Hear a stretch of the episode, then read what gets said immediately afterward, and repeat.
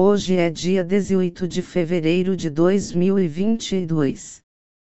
A locução é com o software de inclusão digital. Balaboca. Aviso: visite o nosso blog, temas de artes, culturas e museus. Endereço eletrônico é museu2009.blogspot.com. Podcast número 183.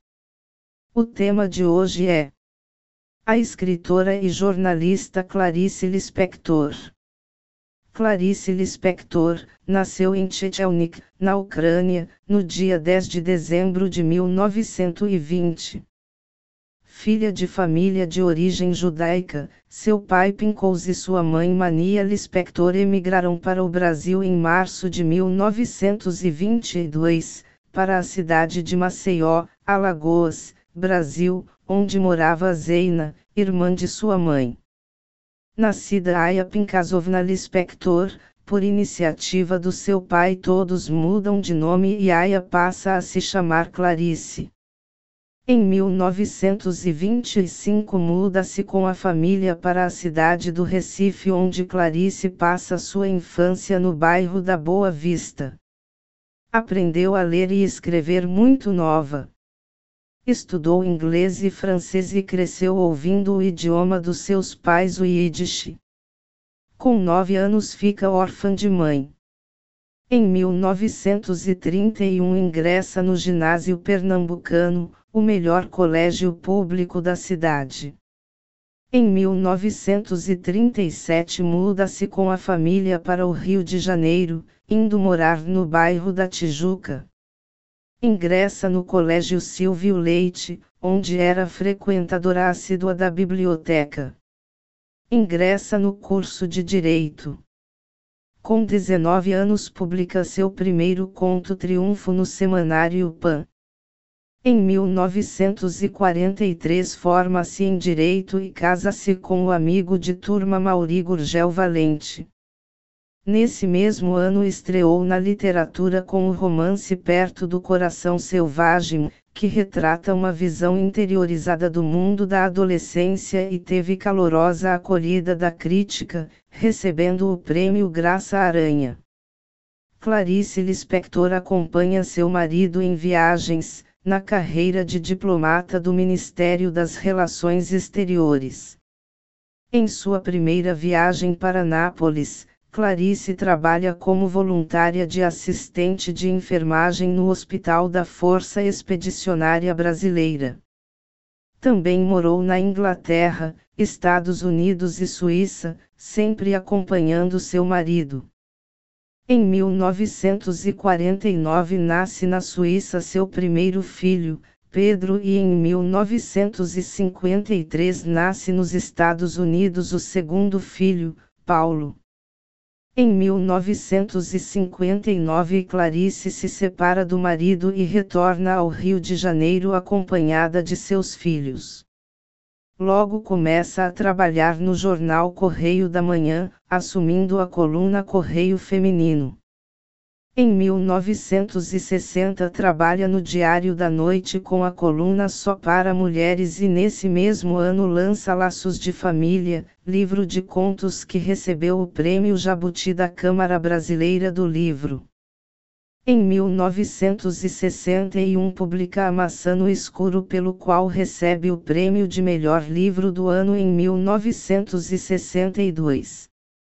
Em 1966 Clarice Lispector sofre várias queimaduras no corpo e na mão direita enquanto dormia com um cigarro aceso. Passa por várias cirurgias e vive isolada, sempre escrevendo. No ano seguinte publica crônicas no Jornal do Brasil e lança O Mistério do Coelho Pensante passa a integrar o Conselho Consultivo do Instituto Nacional do Livro. Em 1969 já tinha perto de 12 volumes publicados. Recebeu o prêmio do X Concurso Literário Nacional de Brasília. As melhores prosas da autora se mostra nos contos de Laços de Família, 1960, e de A Legião Estrangeira, 1964. Em obras como A Maçã no Escuro, 1961, A Paixão segundo G.H. 1961, e Água Viva, 1973, os personagens alienados e em busca de um sentido para a vida, adquirem gradualmente consciência de si mesmos e aceitam seu lugar num universo arbitrário e eterno. Em 1977 Clarice Lispector escreveu Hora da Estrela onde conta a história de Macabeia, uma moça do interior em busca de sobreviver na cidade grande. A versão cinematográfica desse romance, dirigida por Susana Amaral em 1985, conquistou os maiores prêmios do Festival de Cinema de Brasília e deu à atriz Marcélia Cartacho, que fez o papel principal, o troféu Urso de Prata em Berlim em 1986. Obras de Clarice Lispector. Título: Tema e data publicação. Perto do Coração Selvagem, Romance. 1944. O Lustre, Romance. 1946. A Cidade Sitiada, Romance. 1949. Alguns contos, conto. 1952. Laços de Família, conto. 1960. A Maçã no Escuro, romance. 1961. A Paixão segundo GH, romance. 1961. A Legião Estrangeira, conto. 1964.